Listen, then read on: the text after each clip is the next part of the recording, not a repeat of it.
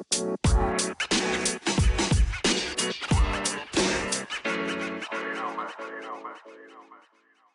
い、皆さん、こんにちは。コーチングサービスのハレルを運営している中塚さゆです。こんにちは。Web3 ハッカソンプラットフォーム、アキンドを開発している金城です。Web3FM は Web3 にまつわることについて分かりやすく伝えたり、ゆるく深掘りする番組です。本日は NFT、DeFi、DAO など Web3 カテゴリーに AI を加えたら何ができるか考えたみたいについてお話ししていきたいなと思います。はい。まあ、今日はちょっと軽めの雑談会、ブレスト会みたいなようなところで、ちょっとね、あの中塚さんと一緒になんかクリプトプラス AI みたいなところで、まあ、どんな可能性があるのか、どんなプロダクトが考えられるのか、みたいなところをざっくばらんにディスカッションしていければなと思っております。ぜひね、これ聞いている。頑張ります。はい。ちょっといい、あの、アイデアはちょっとね、全くもう本当にノーアイデアで来ていて、ぶっつけ本番な感じ、全然仕組みとかなく、本当にゼロベースで。はい。あの、開始3分前に着きました そうですよね。いつもそんな感じですよ。開始3分ぐらい前に今日このネタで行くんでみたいな、シェアをしてみたいな。はい。もう今日全く。なんで、まあまあ、はい、今日は即興でアイディアだっていう。そうですね。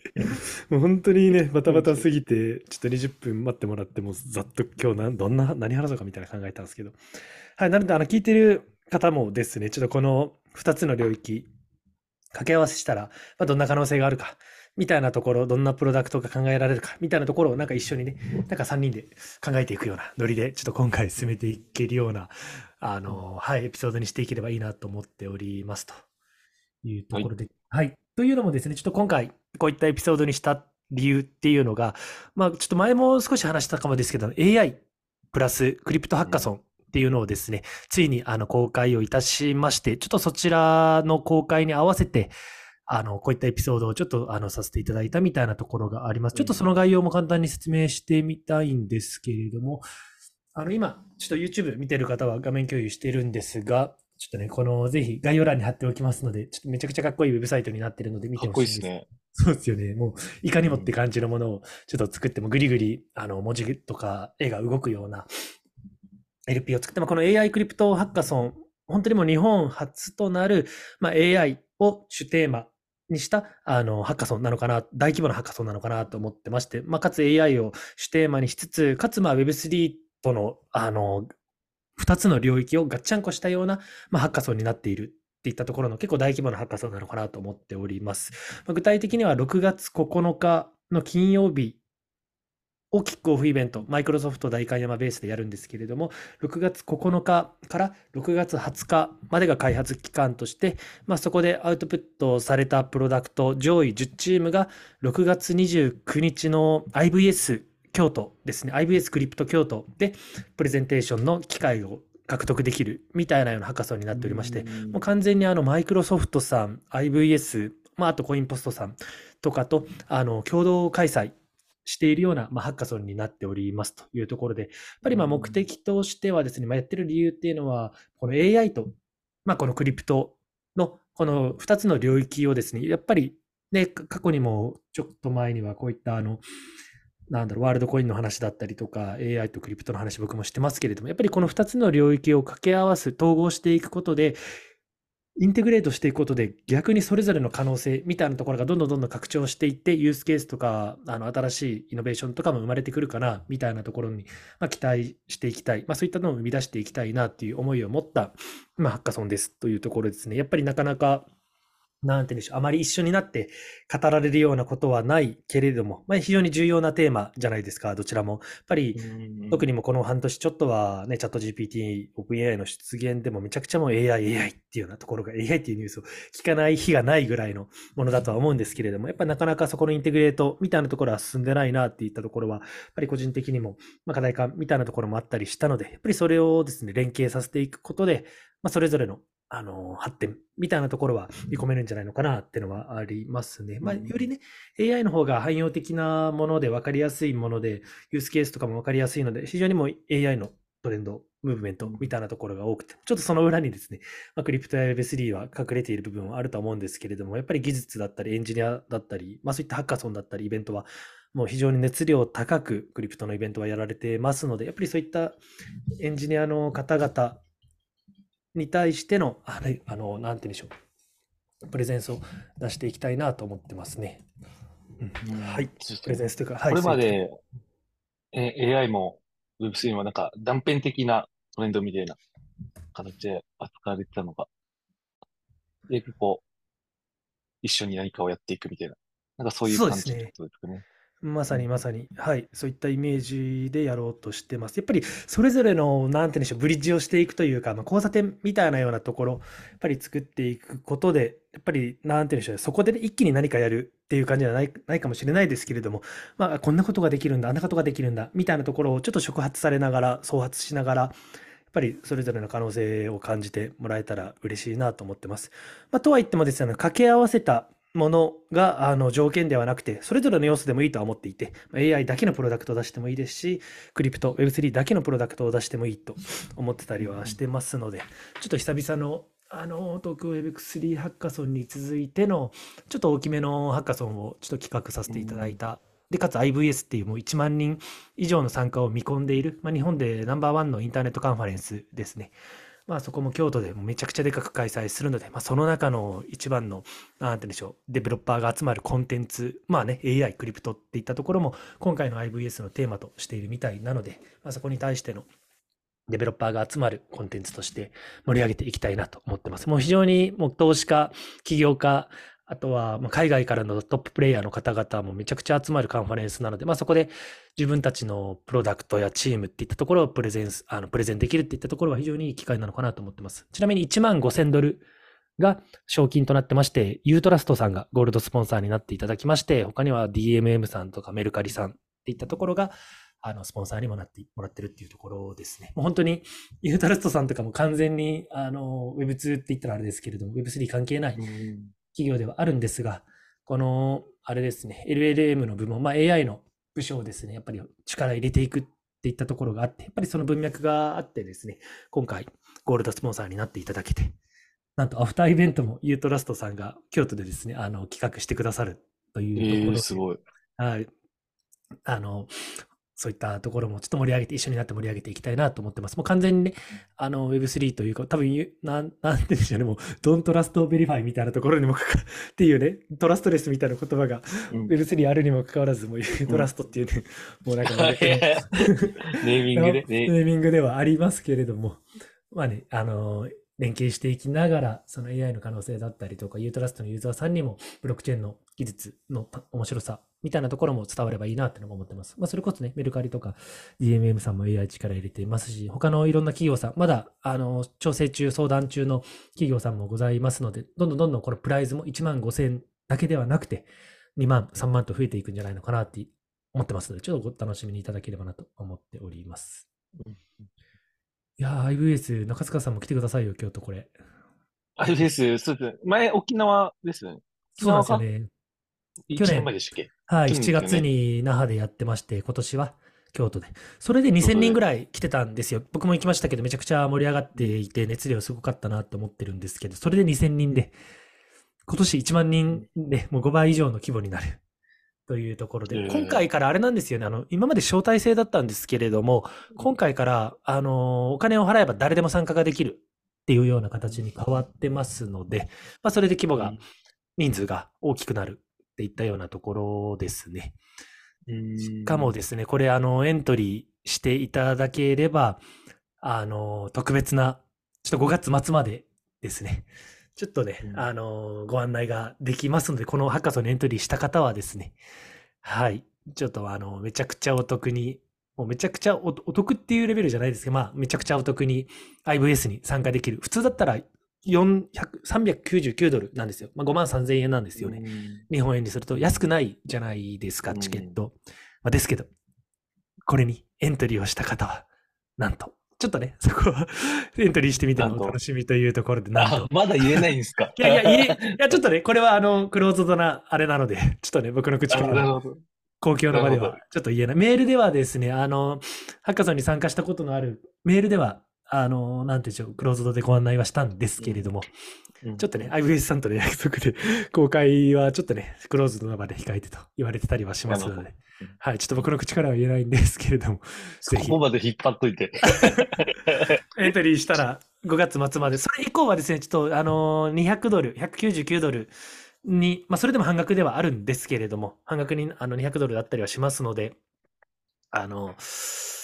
はい、5月末までにですね、エントリーしてもらえると、この IVS に、はい、まあ、おお得で参加できるということですはい、ね。もう特別なご招待をエントリーした方には、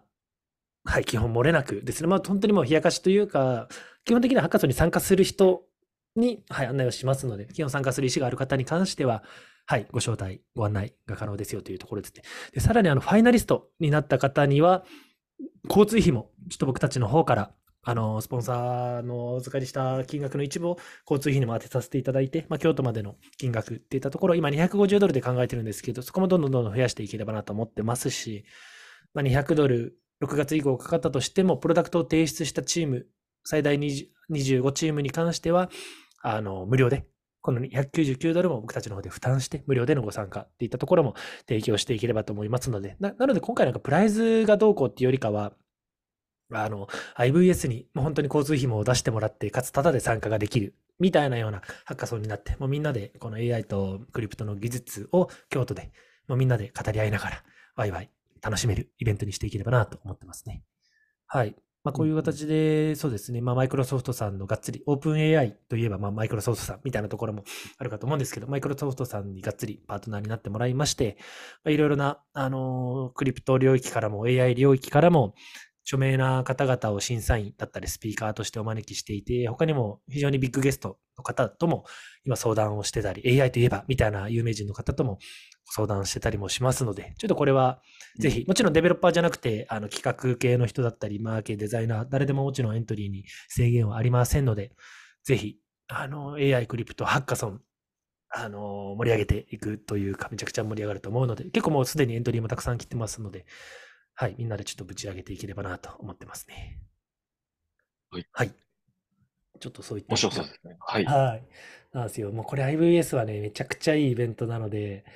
これはぜひなんか参加してもらって現地で集まりたいなと思ってます。今まではどっちかっていうとなんかもう投資家とか起業家とか経営者向けのイベント、インクあのエクスクルーシブなイベントだったんですけれども、今回からもっともっとデベロッパーフレンドにしていくっていう思いもあって、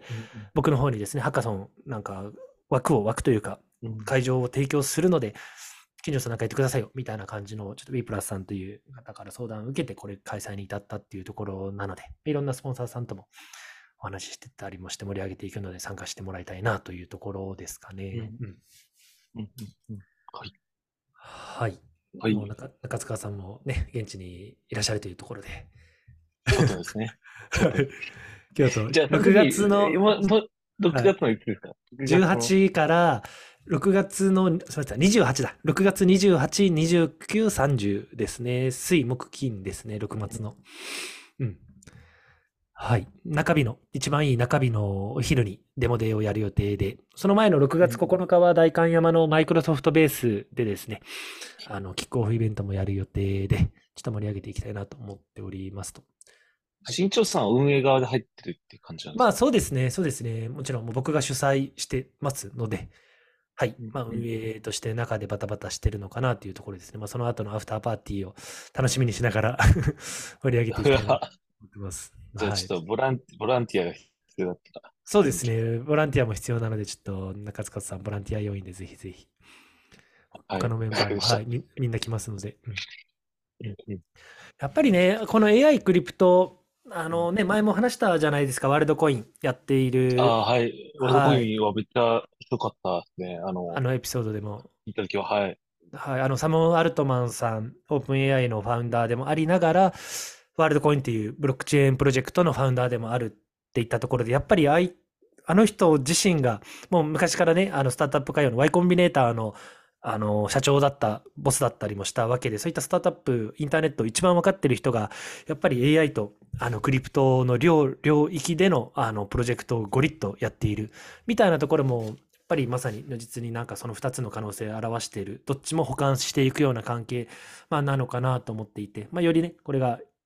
連統合していくことで、まあ、より価値を生み出すよなっていうのもありますかね。うんまさに非常にいいロールモデルなのかなっていうのは思っております。はい。でいったところもありつつ、正直まあ僕もですね、この前のエピソードね、ゲストも来てもらったなどして、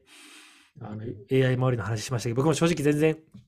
詳しくないので、ちょっといくつかね、AI 系のプロジェクトもざっと調べてきたので、ちょっとそこも列挙させてもらいながら、うん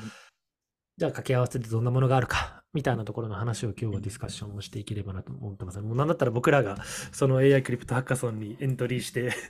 AI クリプトの プロダクトを作るような、はい、勢いでやっていきつつ、聞いてる方も、なんだろう、こ今回出たアイデアを全然使ってもらって構いませんので、ぜひエントリーしてもらったら嬉しいなと思ってますね。はい。じゃあ、ちょっと脳汁をね、そうです。ね。出してきのるぐらいの。脳汁出してブレストしていきましょう。はい本当に。はい。っていったところ、あ、それで言うと、あの、この前、あの、ゲストでも出てきたプロンプトモンスターズのキミさんとケイトさんもキックオフイベントで、あの、彼らもね、AI とオンチェーンゲームのプロダクト、掛け合わせのプロダクトを作ってましたけれど、まさにそういったようなものを今回はいいなと思っていて、で、ちょっと先にですね、やっぱりインプットがないと発散もできないのかなというところで、ちょっとインプットベースの情報として、いくつか、そのクリプト両、クロ Web3 プロジェクトの AI の活用事例みたいな、ちょっと持ってきたんですけれども、ちょっと3つぐらいありまして、ちょっと一つ 一つ簡単に説明すると、ちょうどこれも昨日、一昨日ぐらい出てたんですが、あの、ソラナあるじゃないですか。ソラナ覚えてます、うん、その、あ、あ覚えてますよ。はい、ソラナは。はい。はいブロックチェーンで、L1 のブロックチェーンで、うんこの Solana Labs、まあ、ソラナを作ってるところがですね、あのーチャット GPT から、まあ、直接、まあ、ソラナネットワークと対話できるようなプラグインを、まあ、リリースしましたと出ていて、まあ、簡単に言うと、まあ、チャット、あの、チャット GPT のプラグインをソラナが出していて、そのプラグインを連携した形で、チャあのーチャット GPT に今、ソラナの、なんだろう、トークン価格いくらとか、NFT、こういった NFT あるとか、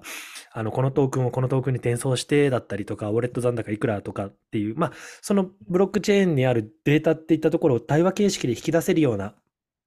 あの、ツールをもう開発して、で、実際に、まあ、そのプラグインは、あれですね、GitHub からダウンロードできますよ、みたいなような形で、もう本当にこの L1 チェーンが、あの、なんていうんでしょう、チャットボット、あーチャット GPT のプラグインをリリースしたっていったところで、結構ユニークな事例なのかなっていうのは思いますね。うん。えーすごいですね。こう、チャットラナのことを聞きたかったら、それにじゃあもそうです。う、ちょっと GPT に聞くみたいな。っそうです、そうです、まさに。ていう、まあ、一つの、まあ、け検索エンジンじゃないですけど、なんか調べ物に、トラナ限定の調べ物だったらもう、それに回回答してくれるぐらいの。そうです。あ、でもなんかどっちかというと定性的な質問というよりかは、今のなんかチェーンのその数字ってどうなってるかとか、まあどんな NFT が今売れてる、売れてるかというか、あの、ランキングいくらとか、なんかそのリアルタイムのなんか数字を引っ張ってくるみたいな感じなのかなっていうようなものですね。うん。すいません。ちょっと僕もがっつりは見れてはいないんですけれども、なんかそういうね、チェーンの特徴はとか、なんかそういったググればわかるようなものではなくて、このチェーン上でのその今のトランザクションのリアルタイムデータとかをうんダイレクトに引っ張ってこれるよ、みたいなものですかね。うんうんうんまあまあ、どんどんどんどんこんなの増えていくだろうなっていうところで、あと、うんやっぱりですね、この助成金だったりとか、あとはそういった、なんだ、アクセラレーションプログラムみたいなところも、やっぱり AI にフォーカスしたようなものも、ソラナとしてお金を積んでるみたいで、で、これももともと100万ドル予定してたものを、なんか AI 領域の人たちにもっと入ってきてほしいというところで1000万ドルへ増額して、もうすでに、10倍はい、もう50件以上のなんか申請を受けている、プロダクトの申請を受けているだったりとか、そうですね、もういろんな、なんか AI にフォーカスしたようなコホートというか、あれですね。あの、まあちょっと前もコホートの話したと思うんですけど、なんかそういうプログラムも走らせていって、まあなんか Ask Solana U みたいなチャットボットとかもなんかリリースされていたりしてるみたいなところですかね。やっぱりなかなかクリプト領域のプロジェクトで AI に対してのアクションをしているところ、まだ少ないなっていうところでしたけど、結構有名どころのトップティアのソラナが、まあ、ここまで予算も張っていくっていったところは、他のプロジェクトの刺激にもなるんじゃないのかなっていうのを思いますと。うんはい。で、二つ目がですね、これはちょっと以前からやっていて結構有名どころなんですけれども、オーシャンプロトコルっていうものがありまして、ちょうどこの前も、イスグローバルの期間、日本にファンダーの方かな？来ていて、ミートアップやって誘われたんですけどね、ちょっと行けなかったんですけど、オーシャンプロトコルっていうのがあって、これも前話した内容ですね、まさに僕らが、あのね、AI っていろんなものをスクレーピングというかデータを取ってきて、それをもうガッチャンコして予測してコンテンツを吐き出すみたいなようなもので、やっぱりね、前に話した通りの状況になっていて、イラストレーターさんたちが、私たちがめちゃくちゃ頑張って描いたその絵を AI にパクられて全く同じものがアウトプットされていて、やだとか、これどんだけ練習して作ったものがもうこんな自動化されて誰でも自分たちのそのテクスチャというか書き方がパクられて悲しいみたいなニュースやっぱりもう結構今本当にこの数週間で見るなっていうのはあるんですけれどもやっぱりそういったところを解決しようとしているようなあのプロトコルですね。まあ、やっぱりね市場で最も価値とあるとされている、まあ、プライベートなデータっていったところを自分たちの個人が生んだデータっていったところをトークンとしてまあ、あの、発行してミントして、まあ、それを、なんて言うんでしょう、あの、売買を、もう自分のデータを、このプロトコルの上で自由に売買がして、自分のプライバシーをしっかり、あの、守りながら、自分のデータを、あの、なんだろう、任意で、なんだろうな、提供して、そこからマネタイズができる。みたいなような話ですね。まあそういったデータを直接共有するのではなくて、まあ所有者の管理下に置いたまま、まあそのアクセス権を販売していくみたいなような感じですね。まあ、だからやっぱり AI のそういった企業から個人がしっかりマネタイズができる。自分のプライバシーをどこまで出すか出さないかみたいな決めてアクセス権を与えるか与えないかっていうのを自分でコントロールできるみたいなようなプロトコルが、まあ、オシャンプロトコルっていったところですね。前から結構僕も話している内容かなと思うんですけれども、で、ブロックチェーンがもっともっと浸透していったら、自分のあのね、オンチェーンデータに載っている自分のデータっていったところから簡単にマネタイズ、所有権、データが所有権になるので、マネタイズできますよね、みたいな話はと思うんですけど、まあ、まさにそれを すでにやっているような、いけてるプロトコルだなっていったところは思いますね。うん、これはあれですか、あの、データが所有権持たれて、その所有権持たれているデータが AI のその中に組み込まれるから、うん、そのとこでその AI のこの程度向上させてるっていうところに対しての、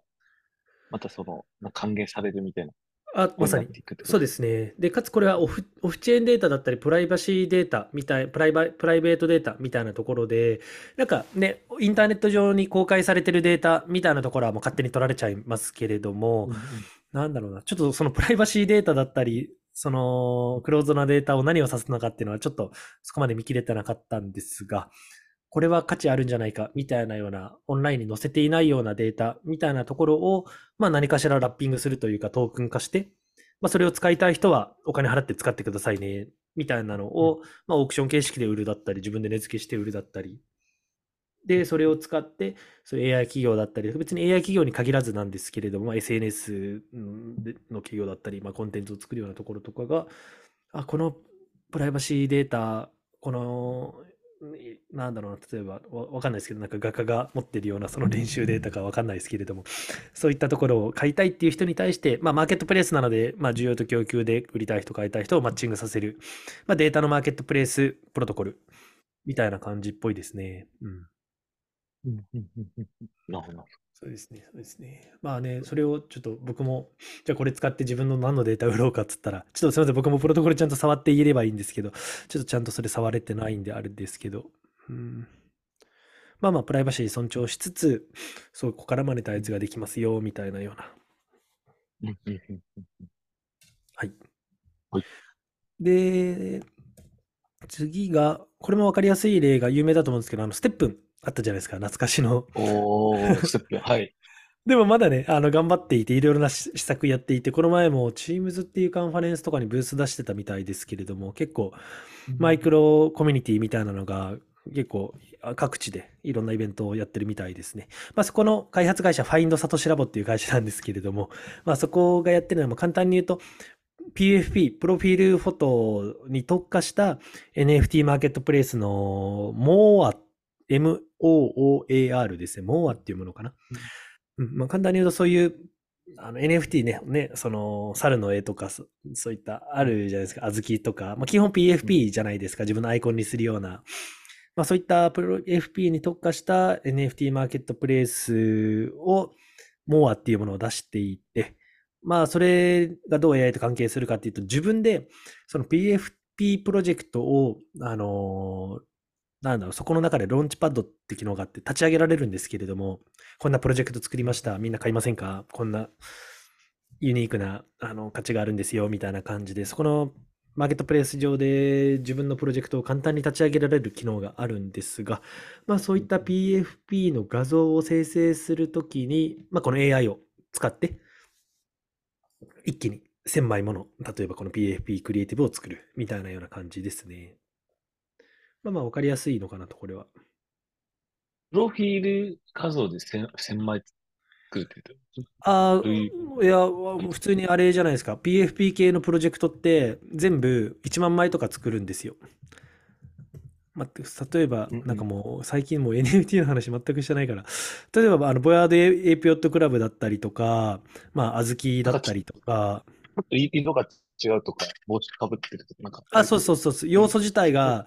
あのー、ちょっとずつ変わるんですよ。肌の色だったりとか、あの帽子かぶってるとか、その姿勢だったりとか、その一部一部の要素がちょっとずつ変わって、そのちょっとずつ変わって1万個になっているみたいなような感じですね。髪の色が違う、洋服の色が違う。で、そこのレアなやつ、この要素って0.1%しか存在しない帽子があるとか、金色の肌をしてるとか、例えば、 CryptoPunks だったら、そのエイリアンの肌の色をしているような、ちょっ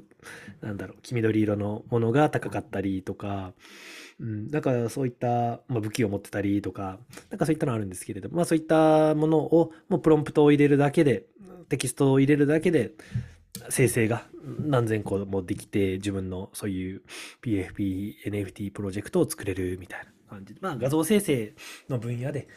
それを応用してる、AI を応用してるみたいな。ものですね。まあまあそういったのは分かりやすいかなとまあまあ、どうでもいいんですけど、これはなんか月額30ドルで手数料が無料になるよみたいな月額サブスク型の NFT マーケットプレイスっていうのもちょっとユニークなところっぽいですね。で、まあ、ステップンで持っている GNT かな。あの、GNT、GMT っていうようなトークンがあったんですけど、その GNT がそのままなんかジェネレーティブ NFT ツールみたいなような感じの略にも掛け合わせてるみたいで、まあまあまあ、 STEPN で持ってる靴とかトークンを使って、まあ、ここでいろんなことができるみたいな、まあ、ちょっと連携させてるような仕組みも、なんかおもろいなと思って見てはいるんですけれども、まあまあまあ、ちょっとこういう、はい、AI を活用した NFT クリエイティブが作れますよというものですね。うん、はい。まあ、ざっくり、ちょっとそんな多くなくてもまだまだあると思うんですけれども、ちょっと僕がざっと調べた限りでは、まあ、基本的にこのソラナの最近の事例だったり、オーシャンプロトコルだったり、ステップのさがやってるところだったりかなっていうところですかね。はい。ちょっとそこまでがですね、あの、クリプト領域のプロジェクトで、ちょっと今度は、なんか、どんな AI サービスがあるかみたいなところをちょっとインプットした上で発散していきたいなと思うんですけれども、なんか、あります？AI のみって感じですか？そうです。そうです。AI のみ。AI の。プロダクトハントっていう、あの、今バズっている、あの、ウェブサービス、ま、つまりウェブサービスを作ったら、ここにリストしておけば、いろんな人たちが、新しいもの好きの人たちがそこからサービスを使うっていうプロダクトハントっていう昔から有名なサービスがあるんですけど、これをバーッと見てたんですね。で、どんだけ AI のサービスがそこにリストされてるかって見てたんですけど、めちゃくちゃ多くても、本当にやばいです。もう2つに1つ、3つに1つぐらいがもう全部 AI 系の、もうチャットチャット GPT を使ってますよ、みたいなようなものばっかりで、もう本当に10分も見てないんですけど、それだけでもう20個ぐらい、もう簡単にリストアップできたりとかもして、まあちょっとね、その1ページ目だけのものではあるんですけれども、そこからあの、バッと、ちょっとリストアップしたものを、今こんな感じで AI のツールって使われてるんだ、みたいなものを、ちょっと見ていければなと思うんですけど、なんか逆にその前に、中塚さんで何かあります？この AI 系のツール、こういうの使ってるようだったりとか、最近も Adobe とかがね、Photoshop とかで AI の機能もリリースしたりもしてたり、Canva とか僕も使ってますけど、AI の簡単になんだろう、背景変えれたりとか、消しゴムマジックとかありますけど、なんかそういったので恩恵を受けてるみたいなのありますかね？は、 Notion ぐらい Notion。あ、 Notion の AI 機能使いこなせてますか？まあ、こなってるとわかんないですけど、まあなんか、使ってるぐらいかな。うんうんうん。ぐらいですかね。AI ゲート。まああと文字のライライティングで、チャット GPT 使いながら、ライティングの編集、リライトとかをやってたりはします。うんうんうん。確かにいいっすよね。チャット GPT もな、ちょっと実はもうここだけの話、まだ課金してなくて、マジ課金したいレベルで今考えていて、そんなめちゃくちゃ僕使ってるちゃ使ってないんで、あ使ってるかっちゃ使ってないんですけどうん、課金しようかな。というのも、今日のね、エピソード内容、マジ何にしようかなと思っていて、チャット GPT に聞こうと思ったらあのーもう使えなくて、なんだろう、アクセスがいっぱいで、あの課金してる人じゃないとしか使えませんみたいな感じに出ちゃって、マジかってなって。うんそうですよ。だからそれこそ Web3 プロダクト、Web3 領域がどう AI を活用していけばいいのかみたいなようなことを聞いたんですよ。うんうんうんうん。そしたらもうなんで反やっときました。あーなのでアクセス不可でパンクしちゃって帰ってこなかったです。そうそう。うわーみたいな。いやでもそれですね、ちょっと話変わりますけど、最近すすげえなって感動した事例が、なんだろうな。あーななんて言えばいいかな。まあ、とある、ちょっと有名人、まだちょっと公開できないですけど、あのまあ、別のプロジェクト、ちょっとエイドルっていうね、あの NPO に寄付ができるようなサービスも作ってるんですけど、そこにトップサポーターみたいな方をちょっとお招きしてやるんですけど、で、トップサポーターの人が、あの、リリース、プレスリリース出してもらうにあたって、まあ、その人のコメントが欲しいわけですよ。で、コメントくださいって言うんですけど、こういった感じのコメントくださいみたいな感じのが欲しいわけですよ。でうんうん、その人に叩き台出すときに、ね、チャット GPT に、あなたは何々さんです。何々さんの立場に立って、NPO に寄付をする人たちへのお礼メッセージを考えてくださいって言ったら、もうめっちゃもうそ、本当にその人が言うような、言うような感じのコメントをくれたりとか、うん。まあちょっと著名な、有名な方なんですけれども、うん。うん。うんとか、あとは今度 Unreal Engine を使ったハッカソンのなんかモデレモデレーションというかちょっと関わってるんですけど、企画で。 Unreal Engine って、ね、ねなんですか？あれです。あの、 Fortnite とか、しあるじゃないですか。 Fortnite を、あの作ってる Epic Games って会社が作ってるゲームエンジンですね。 Unreal Engine を使ったら、 Fortnite みたいな空間だったりとかゲームが作れちゃう、簡単に作れちゃうっていうような、 Unity のライバルみたいなものなんですけれども、そういったメタバース空間のハッカソンをやる予定で、で、そういったリアルエンジンの開発者のモデレートを僕がやらないといけない。全く分かんないわけですよ。領域が違って。で、その人になんて質問すればいいかみたいなのを聞いてたりとかして、まあ、うんめっちゃ便利だなって思って。まあね、なんかそういうユースケースはあるんですけど、なんかもう、あんまりちょっとユース、でも全部自分でやっちゃう、やっちゃうというか、もう、うんそうだね、あんまり聞く機会がないんだよな。まあいいや。はい。で、まあね、プロダクトアントバーッと見てあったのが、まあいろいろありましたね、本当になんかヘルスケアかける AI。みたいなものだったり、まあ、採用かける AI。で、あとはなんか、なんか AI がキャラクターを作って、そのキャラクターとミニゲームができるっていう、もう本当にゲームをその場で作って楽しむっていうようなゲーム AI だったり、あと秘書ですね。まあ、これ分かりやすいですよね。オンラインアシスタント AI みたいなものだったりとか、あとはテキストライティング、まさに今中塚さん言ってたような使い方に特化したようなものですかね。ちょっと今話戻しますと、やっぱりチャット GPT 汎用的じゃないですか。AGI って言うんでしたっけ、そういうのって。もうジェネジェネラルな、あの、うんツールだと思うんですけど、やっぱそれぞれのユースケースに特化したものっていったところがもうあらゆる領域で出てるんだなってのはやっぱりこれも見てて思いますよね。他にもなんか iPhone のキーボードの予測変換に特化したような ツールだったりとか、あとは、あれですね、ノーコードツールですね、 generating powerful website、one prompt みたいな。もう一言でウェブサイト作りますよ、みたいな。もう AI にがウェブサイト、LP とか簡単にバッと作ってくれるようなものだったりとか、あとはまさに、なんだろう、ツルハシ売るじゃないですけど、こういう、なんだろうな、チャットボットを、あの、自分の好きなユースケースで作れるようなチャットボットだったりとかね、今僕がゲームとか採用とかヘルスケアとか言いましたけど、ヘルスケアのチャットボットを作って、みたいなこと言ったら、まあそれにとって特化して作ってくれるみたいなようなものだったりとか、なんか最近だったらあれですね、そのチャットボット系だったの、家入さんが、なんかニュースピックスの番組で言ったんですけど、なんか 仏教のそういった経典とかをチャットボットに学習させて、そういう仏、仏というか、もう僧侶と話してるような、あのーボットを作って結構海外で受けてるみたいな話とかもしてました。えー、なんかもうね、悟りを開いた人と、そういう相談ができる、まあ、メンタルケアにもなるみたいなような感じのユースケースらしいですけれども。とか、それこそね、コーチングのサービスもやってますし、めちゃくちゃ相性良さそうっちゃ良さそうですよね。そういうチャットボット型のコ AI ーチング。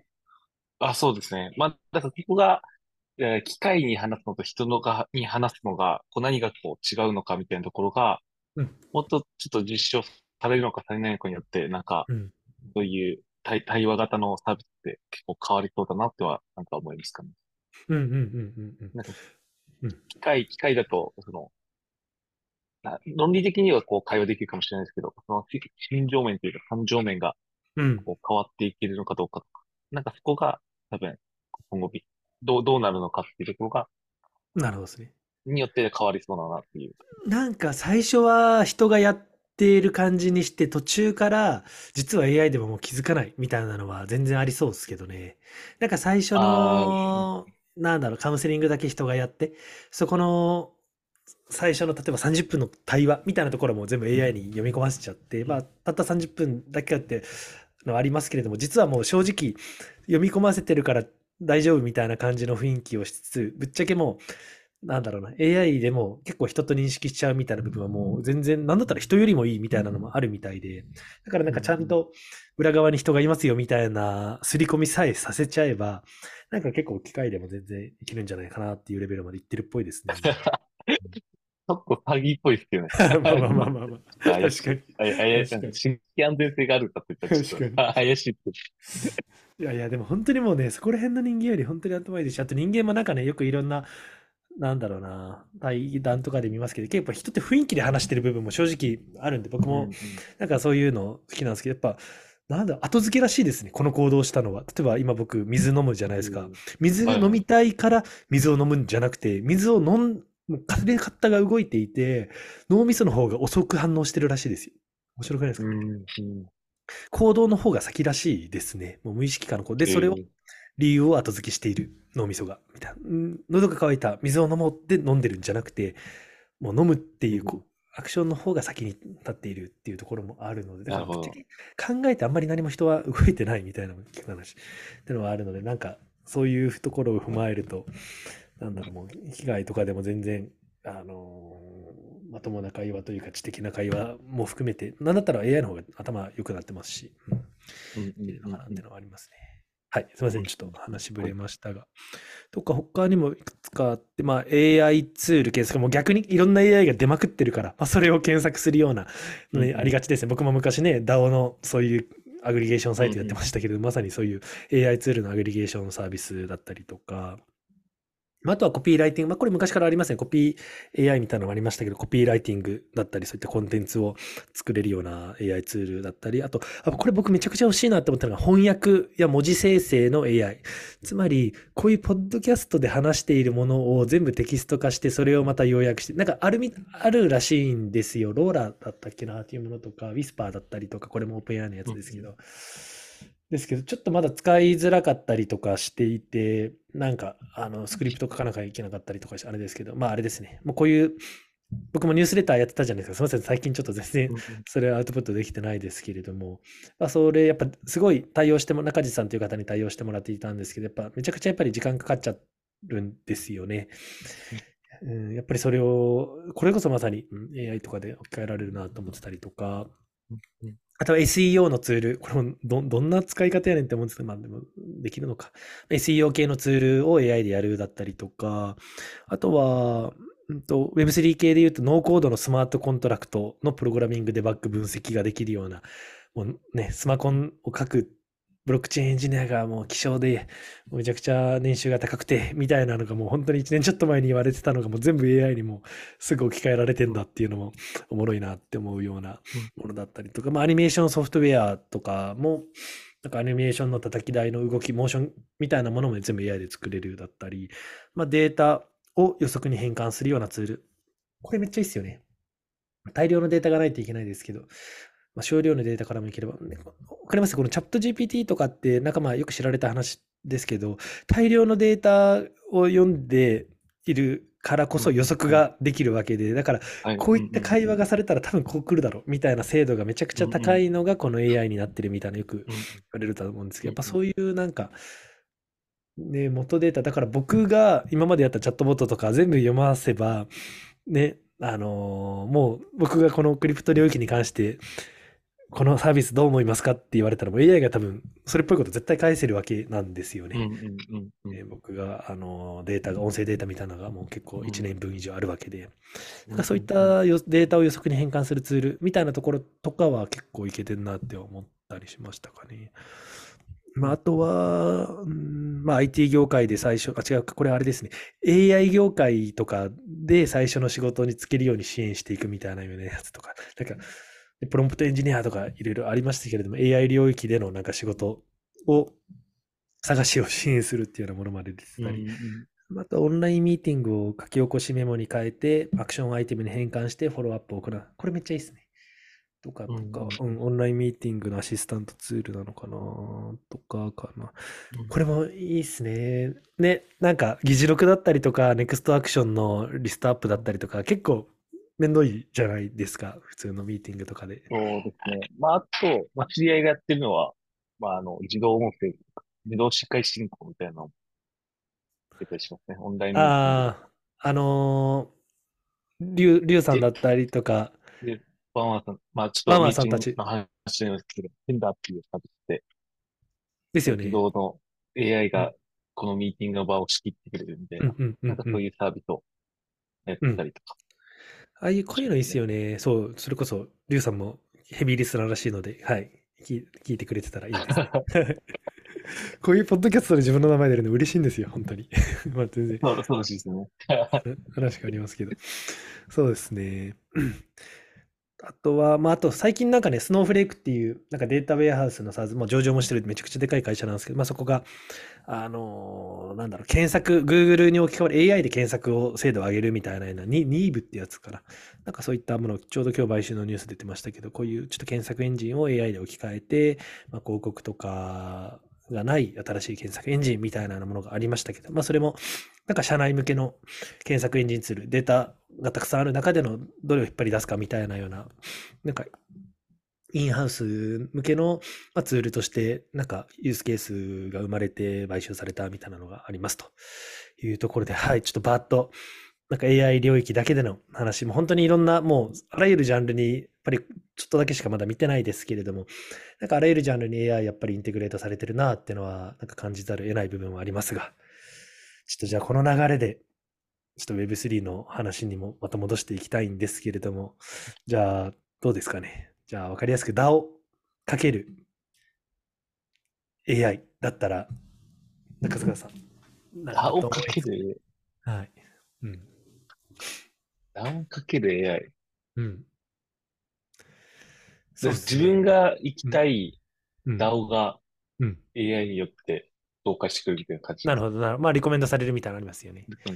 はいはい。僕は、これあったらいいなと思うのが、やっぱりあれですね。あの、プロポーザルがガンガン出てくる。まあ、わかんない。主催者の立場、主催者というか、なんだろうな。運営の立場というか、コアメンバーの立場だとしたら、まあ、やっぱたくさんの会話がされている中で、やっぱりそれを全部読み込んでやるっていうのは大変なので、まあもちろんオンボーディングの課題の解決っていったところでも使えますし、やっぱこの前もね、あの、中塚さんで遊んでいた DAO 兄さんのカジーさんとも話したとき、オンボーディングが一番課題だよねっていうところで落ち着いたんですけれども、まあちょっとオンボーディングでも使えるとして置いておい置いておいて、もう少し深いところで言ったプロポーザル、やっぱりこの DAO をより良くしていくための提案みたいなようなものが、あのなんだろう、メンバーによって出されていって改善していくものなんですけれども、やっぱりそれそんなポンポン出るものではないですよね。1週間に1回とかぐらいなのかな、ちゃんとプロポーザルに乗るのは。やっぱそういったものを AI で叩き台として出してもらって、あの、あ、このプロポーザル確かにいいね、みたいなようなところで、あの、それをブラッシュアップしていく、みたいなような、やっぱなんかね、叩き台として出してもらうのが AI の一番のユースケースなのかなっていうのはあるので、なんかそういったのはいい気がしますね。まあ、あとオンボーディングもそうだよな。やっぱり最初に DAO に入った、まあ DAO に入るって言ってもね、もうなんかね、Discord に入るのか DAO に入るのかっていう話なんですけれども、まあ、今なんかそういうコミュニティに入って、その中でどんな会話が行われてるのかみたいなのをある程度、うん把握した上で、じゃあ自分のアクションは何かみたいなのがあるんですけど、やっぱりそういった、あなたはこういった人だから、今のこの DAO はこういった課題があるから、こういったところがフィットするんじゃないかっていうような、なんかアクション提案みたいなところを出してもらうっていうのも、なんかこういうデータからの予測みたいな話で言うと、ありえそうなところかなって思いますかね。あと、貢献度もわかるかもしれないですね。Discord でどれくらい義務的に参加してくれるかみたいなのは、うんうん裏側でなんかデータを AI が引っ張ってくれて、うんうんで、あなたはこんぐらい頑張ってたから、こんぐらいのリワード、まあ、渡しますよみたいなところまでなんかやってくれたら、もう多分、オオーガナイザーは何も考えなくていいです。そうですまあね、そうですね。そこのデータもな、今もな、なんか、あの、 Discord だけではなくて、やっぱり外の、なんかこの話、前回のエピソードでもしましたけど、おっしゃる通りですね。なんかもう少しね、ツイッター、ディスコードとか、そういそれこそスペースだったりとか、オフラインだったりとか、なんかそういったところの、もう、本当に全ての活動からのデータを取っての評価みたいなところの算定みたいなところは、全然できるでけども、どうやってそのデータを食わせるかみたいなところは、まあオフラインのところは難しいですけどね。うんそうですよね。まあ人間がやるよりね、より中立的な、それこそトラストレスにあの評価もされる。絶対バイアスがかかるわけじゃないですか。人間がやるとうん。本当になんかな、なんかの話になったんだよな。やっぱり本当に重要な契約、あれだ、VC の話にあって、超重要なピッチの意思決定者が、VC の人がその前の日に自分の車が事故ったらしいんですよ。でもその次の日のミーティングは何も結果が通らないというか、なんだろうな、うんうんあの全部ふふに、なんだろう、通さないっていう意思決定されただったりとかして、ね、その人のコンディション、体調の悪さだったり、イライラしてるかどうかによって、その評価っていうのも変わってきますので、そういったのはね、ばなんかババグというか、解決すべきところですよね。うん確かに。はい。DAO はそんなところですかね。さらっとちょっといきますけど。じゃあ次は、次は、じゃあさっき NFT の話もしたけど、NFT。まあまあ、さっきも言ったように、めちゃくちゃわかりやすいのが、もうこの画像の、あのー生成みたいなところはもう安直オブ安直なんであれですけど、まあ別に NFT、画像が NFT ってわけではないんで、ユニークなトークンっていう定義で言うと、どういったようなとこ、あとまあ資産を、資産化となんだろう、ユニークな資産として定義すると、どんなところが言えるかな。やっぱこう、まあ、もう動いてますけど、ワードコインとかの、ですよね。人が作ったものと AI が作ったもののワワールドコイン？ワードコインで、あの、区別？人が作ったものと、あの、AI が作ったものの区別はいはいはいはいはいはい。はいはいはい。そこ、そこも NFT に入るかどうかはちょっとわかんないですけど。そうですね。まあ SBT みたいなものかもしれないですね。その、なんだろう、譲渡不可の、あの、トークンみたいなようなものが、はい、懐かしの SBT、もう半年ぶりになんかその名前を あの、言いましたけれども、うん、確かに SBT 的なやつでの活用、でもどんな感じにするんだろう。なんかその SBT、まあ、譲渡不可の NFT を持っていれば、なんだろう、その AI 側に、まあさっきの、なんだろう、オーシャンプロトコルとも近いの感じになるってことですかね。そのうん。譲渡不可の NFT を持っている人は積極的になんか AI がデータを取りに来てもいいですよっていうシグナルにするだったりとか。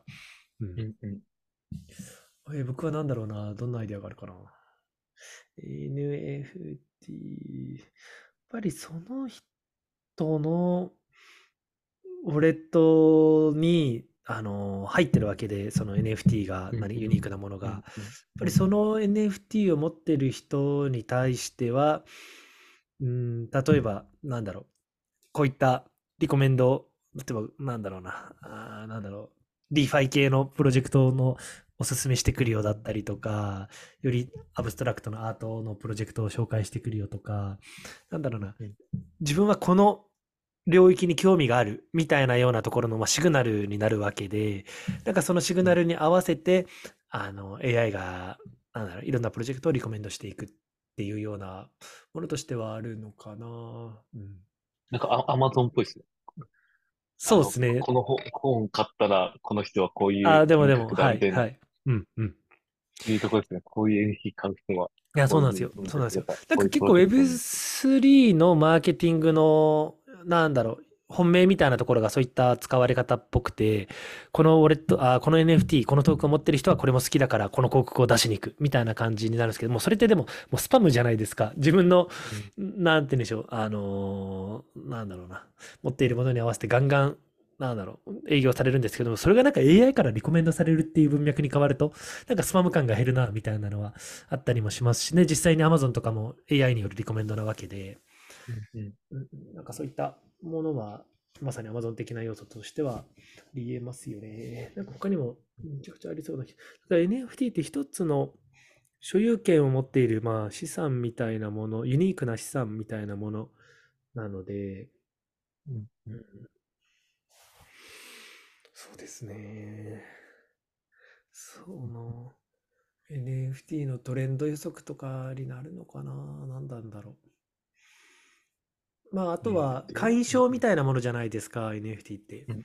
まあ、会員証みたいなものなので、うーん、そうですね。何なんだろう。やばい、もう本当に、難しい。ぶっちゃけぶっ、もう、ぶっつけ本番すぎて 僕もなんかね、この空白の時間あるとまずいなと思って、なんかもう焦って考えようとすると逆に考えがまとまらないみたいな。うんね一応まあラジオこう何何秒、何秒ぐらいですか、放送時って言いますもんね。はい。間。えーまあでもはいえ NFT はうん。何かあります？他に。いや、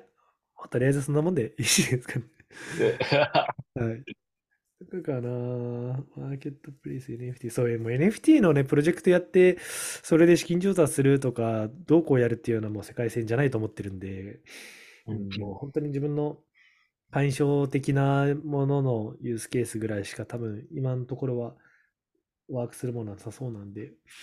うんんまあ、イデンティティ的な領域っすよね。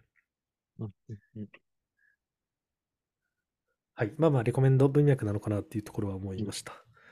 はい。はいんじゃあ次が DeFi 系のところ。まあ、DeFi 系分かりやすいのかなと。まあ、やっぱり、うーん、なんだろう。もう AI がもうめちゃくちゃ極端な話だよ DeFi ってもう極端な話、資産運用、金融だったら、あとギャンブルみたいなもんなわけですよ。あれって。あの、もう博打みたいなもので、あの、なんだろう。そういったデジタルで、ななんて言えばいいんだろうな。もう APY 年間利回り率何百パーセント何千パーセントみたいなものがあって、それにお金突っ込んで、もうほとんどの人はそれで、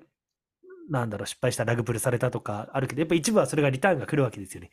あ、めちゃくちゃ儲かったじゃんって脳汁が出て、それこそこの前のペペコインみたいなのもなんか5万パーセントみたいな、もう草コイン、本当に、ミームコインですよね。カエルの絵絵の、もう本当にゴミみ、ゴミみたい、ゴミって言ったらあれですけど、コインがいきなり5万、5万倍になったわけですよ。それが。もうそんなのね、そこにお金突っ込んでた人、5万円、数万円でも突っ込んでた人はもうな億万長者になってるわけで、やっぱりそういった、なんだろう、あの、まあ半分ゲームなわけですよ。やっぱりなんかうんうんそういったものを、あでもな、自分で AI にそんなの意思決定させたらギャンブルとして成り立たないのか。うん。まあなんかそういうものを全部、あの、リサーチというか、バッと見つけてきて、これとこれどっちにしますか？みたいな感じの、なんか最後の意思決定だけユーザーにやらせるみたいなのは、全然 AI でできそうですね。うん。AI じゃなくても普通にできそう。うんたくさんあるんで、いろんな DeFi プロトコルというか、新しいそういうステーキングのサービスだったりとかっていうのが、なんかそこを全部まとめてきて、分かりやすくも、複雑なんで、もう DeFi のものって分かりやすく説明してくれて、意思決定だけして、その自分のお金が増えるか増えないかみたいなのを、もう本当になんか金融の、個人的には金融領域の雰囲気をした、ちょっと一つのギャンブル的な要素があるものなのかなってのは思っていて、まあ、うん。もちろん仕組み自体はめちゃくちゃ技術的ですし、イノベーティブなところのリスペクトはあった上でなんですけれども、本質としてはやっぱりギャンブル要素も多いのかなとは思っていたりはするので、まあね、そういったお金を万人に行き渡らせる仕組みっていったところにはめちゃくちゃ共感はする一方で、まあそういうクジラみたいな人たちは、そこの脳汁が出るようなところを楽しんでうん。ゲームとしてやってる感覚もあるんで、まあそういったゲームみたいな感覚をより、あのー一般の人たちにも味わわせてあげるようなものは、なんか AI によってそこの難しさ、UX の悪さ、複雑さみたいなところは取り除けるんじゃないかなっていうのはあるのかな。うん、どうでしょう、中塚さん。うんうんはい。うん。まあ、ど、どの仮想通貨とかが、うん。本当正しい、正しいというか、なんか安心安全になものなのかみたいな。うんなんかそういう証明は、なんか AI で、まあ、AI を、その仮想通貨を持っている人のデータとかして、確かに。この人が持っている仮想通貨は大丈夫だよぐらいの確かに。ものの、まあ、多分証証明をされるものあ、いいですね。がなんか AI できるといいのかいな。やー、それいいですね。なんか中立的なものだからこそなのかな。それがワーク、まさにワークするのかなと思っていても、ぶっちゃけ、もう、地味猛量の世界なわけなんです。もうインフルエンサーさんたちとかは、自分が儲けたいからこれいいですよって言って、みんなが買ったらもうすぐ売り抜けるみたいなような感じで、うんもう本当にフェイクにフェイクを重ねたような世界観っていうのも事実あったりとかしていて、誰も信用できない、もう DYOR、自分で調べろよみたいな言葉もあるぐらいなので、やっぱりそういうそれぞれの、なんだろう、あのー儲けたいっていう一心でいろんな情報が飛び交っているので、で、それを AI にアドバイスを求める中立的な機会、変にね、もう、あの、なんだろう、あの、インセンティブを感じない機会に任せるって言ったのはありで、中立的な判断してもらったのはありですね、確かに。うん、うん、う。うんんうんそうで、まあまあね、なんかのパラメーターいじられてて、実は、あのーそういった嘘のものを教えるみたいなのも、ブラックボックスだからこそ、うん、あっちゃうかもしれないリスクはあるんですけれども、ちょっとそれはあるかもしれないですね。だからありそうですけどね、でもそんなの。うんうんはい。まあまあ、あとは、うーん、まあ、プロセスの自動化だったりとか、リスク評価、不正検知。まあまあ、そうですね。うん。まあ、やっぱり予測、データからの予測みたいなところで言うと、ぱりこれはスキャムレベル何パーセントですよとか、うんこれは APY1000 って書いてるけど、実は300しかないっぽいですよとか、なんかそういうセキュリティ系にはいけそうですね。まあ、それとちょっとまた、DeFi はじゃあ一旦ここまでにして、セキュリティのところで言うと、セキュリティとかは一番価値を出せるところで、具体的なユースケースで、かつお金も動くところかなっていうのはありますよね。もう今、スマートコントラクトの監査、オーディット？みたいなところでもう何千万とか払って、バグがないか、脆弱性がないかって見てもらったにもかかわらず、ハッキングされた。みたいなことってもう往々に起こっていて、それってもう意味あんのみたいなもうレベルになってるわけですよ、この監査っていうものが。そもそも、なんかそういったところの AI によって不正検知だったりとか、監査をもう機械にしてもらうとか、もうみんなもやってるでしょうけれども、もう少しそこは、なんだろう、それに特化したようなツールとかがもっと流行りそうですよね。うん。わかんないな。セキュリティ系どうです？意外 AI ですよね。うんセキュリティ系。うん。で結局なんかこう、いいたちごっこというか、まあ確か AI で。こう、うん。なんかやったとしても AI で過去のこう、確かに。まあ予想もできるかもしれないですけど、でじゃあそれを上回る、じゃあ、え、え、まあそれもまた攻撃するのも AI だったときに、うん。また、その、違っ、攻撃する方がまた莫大なデータ持ってて、それで攻撃するってなれば、なんかこう、なんかいいキャッチごっこになるんじゃないかなとなんか、思ったりもしてるんですけど、確かに。どどうなんですかねっていうのは。うん。むずいっすね。まあ、あとは、まあ、AI って公開してくるだろうから、こうしようっていう。やっぱりなんだろう。延長線上の対策は AI できるけど、それをなんかジャンプさせるような、今までの外れ値みたいなところとかができないよねってなって、もう人間が斜め上の技を出してくるというか、なんかそういったようなところに立ちごっこは、まあ確かにあるのかなっていうのはありますよね。うん。まあそうですね。まあなんかね、個人のウォレットのセキュリティツールみたいなところはたくさんありますけれど、僕も今もなんかメタマスク開いたら、これは安全ですよとか、これは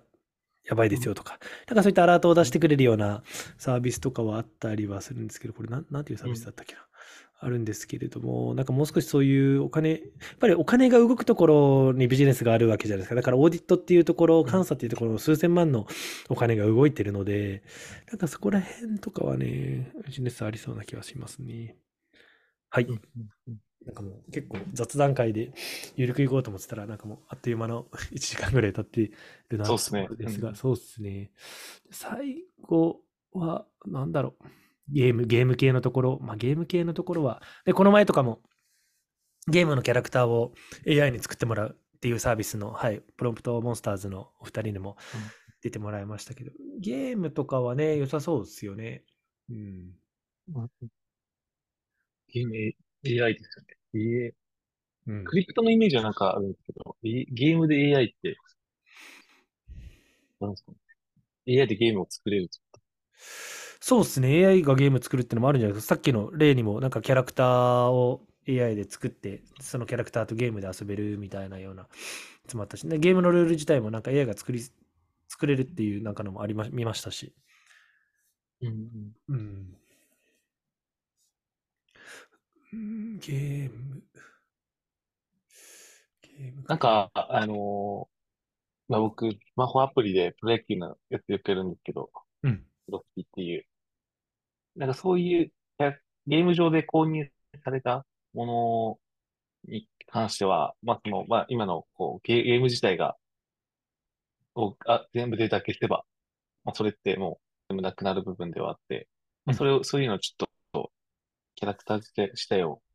まあ、クリプトとかに、こう、落とし込んで、なるほど。そこの市場価値を、がどれくらいなのかっていうのを、なんか AI で知るというか、うんなんかそういうのもなんかできるといいのかなとはな、うん。なるほどね。ゲームアセットを、の価値をなんか AI に判断 判断してもらうみたいな。あの、しもです。そうです。でも感じですか？ポケモンカードとかも、よよくわかんないじゃないですか、値段は上がってますけど。うん。ああいうのを、ちゃんと査定をうん。AI がやってくれるみたいうんうんうんうんうん。確かに。確かにな。そうですね。まあ、あとは、クリプト文脈で言うと、まあ、オンチェーンゲームみたいな、なんかオートノマスワールドみたいな言われ方も最近してるみたいですけれども、まあ、本当に、な、なんだろう。うーん自動で動くじゃないけど、まあ、そのまんまか。いや、なん、なんて言うんでしょうね。もうこの土台のルールだけがあって、まあ、その土台のルールはいろんなところで転用ができる。その上にまた家を作ったり、その上に別のキャラクターを作ったり、そこのルールの一番基礎、プロトコルのところはあるけど、それを使って、まあ、いろんなインターフェースでできる、いろんなルールを後付けにできるっていうようなものが、やっぱりなんかオンチェーンゲームらしさだよね、みたいなのがあるから、だからもう一つの、なんだろうな、シンプルなゲームルールみたいなところをスマホにデプロイしちゃえば、もうそれをフックに、なんかもう100個ぐらい一気にミニゲームを、あの AI に作らせるみたいなところはなんかありな気がしますね。正直、質より量じゃないですか、こういうアプリケーションとかゲームとかって。だから何が当たるか分かんないんだったら、もうめちゃくちゃシンプルなルールだけブロックチェーンに置いておいて、そこのアプリレイヤーだったり、インターフェースだったり、デザインだったりっていうのはもう全部 AI に考えさせて、何が当たるか見ていく。まあまうんあ、出したところでユーザーがいないと当たるか当たらないか分かんないんで、まあそのマーケをどうしていくかっていうのは大変ではあるんですけど、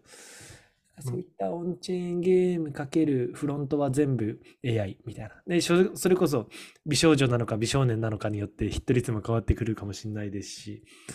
キャラクターによって。なんかそういうキャラ生成みたいなところはゲームではありそうですよね。うん。はい。ところかな。すいません、なんか最後、ちょっとふわっとして、え結局、何、何作りましょうか？じゃあ僕らがハッカソンでるとしたら。そうですよね。クリプ結論とトして。はい。AI ですよね。いいなぁ。何を作るか。いや、でも DAO 系だな。今、今回話僕がワクワクしたのは。うん、あ、OK ですか。DAO, 領域のやつ。データがああるので、データというか会話データがあるので、その会話データが多すぎて意思決定できないよねとか、キャッチアップできないよねだったりとか、評価しづらいよねっていうようなところ、なんかまさにそれこそ AI が一番得意としているところなのかなっていうのはありますね。僕も昔から言うようにも、 Discord はワークしてないと思っているので、うん、もっと Discord に限らないところのデータも取りながら、評価されるべき人が評価されるような中立的な、うん、のはあるかな。なんか、DAO につながるかわかんないですけど、なんかそのままそれをちょっと政治に活かしちゃって、政治も、確かに。この人が発言した内容が全部ククリプトに残って、そうっすそうっすね。AI で分析して、この人は信用できる。確かに。みたいなね。確かに。もしかしてそういうところにつながるかもしれ確かに。そもそもね、そういう日々の行動だったり、オフチェーン、オンチェーン限らず、デジタルデータが AI に、なんだろう、あのスクレーピングしてもらうというか、見てもらうように、なんかデータ置いておくみたいなような、そういったツールも必要かもしれないですね。まあ今はスマホがね、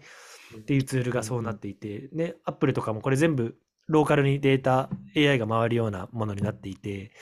中央で分析せずに、ローカルだけで、そのローカルデータからいろんなことをリコメンドしていくみたいな技術になってるみたいで、セキュリティを保ちながら。なんかまあそういったことが、これからもっともっと起きて、で、なんだ、重要なところは全部中央に持たせて、その中央で最適解みたいなところを生み出していく。みたいなところはありそうですね。はい。ちょっと、ねはいどこまであまとまったかあれですけど、まあね、AI 領域のところ、あの、と、クリプトのところ、可能性めちゃくちゃあると思うので、はい。ハッカソンに参加していただければ、でも最後宣伝会って感じですけど、はい。チェックしてもらえればないいのかなと思っております。ちょっとね、あの、結構やっぱり Web3 系の人たちのコミュニティなので、アキンドも、結構クリプト系のエントリーが今多いんですけれども、ちょっと AI 系の人たちもっともっと